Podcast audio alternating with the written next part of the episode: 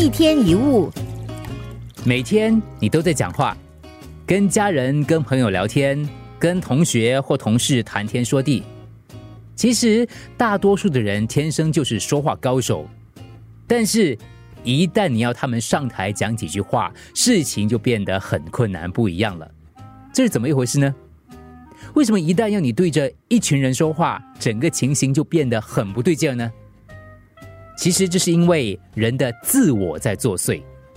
你意识到有很多人在看你、注视你，所以你开始变得不安。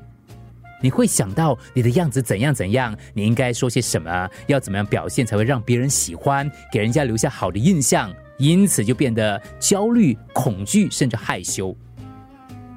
如果你对别人一无所求，你还会不安吗？如果你根本不在乎别人对你的评价跟看法，那当他们看你的时候，你就不可能羞怯，不是吗？所以问题就在于你太自我，太关心自己，只想到自己，想到自己要怎么样表现，想到别人会怎么看你，想到你的期望、理想、成败，想到要得到的欲望，这是一切让你变得不安的原因。假如能把注意从自己的身上转移到别人身上。尽可能去关心别人、服务别人，集中注意在怎么去帮助别人，怎么样去传达对听众有益的讯息，而不是只想到自己。那么，不论你是去演讲或者是推销产品，都将无往不利。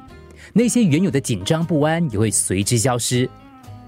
托尔斯泰说过：“只有当我们忘却自己，不为自己设想时，我们才能有效的与别人沟通，聆听他们与影响他们。”那也就是具有领导魅力的人能在社交场合吸引别人的原因，因为他们总是忘了自己。一个成功的演说者专注的是想传达的讯息，而不是忙着显露自己的学问跟风采。一个好的销售员不会去关心买卖是否成交，而是专心致力于在服务顾客。当你一心一意帮助别人解决问题，让别人因为你而过得更好。那你可能会是失败的吗？不太可能。所以，与其担心别人会怎么想，不如多去为别人着想；与其努力去让别人喜欢你，不如带给大家欢喜，这样别人自然会喜欢你。就这样，把自己都忘了，那么大家就会永远忘不了你。一天一物。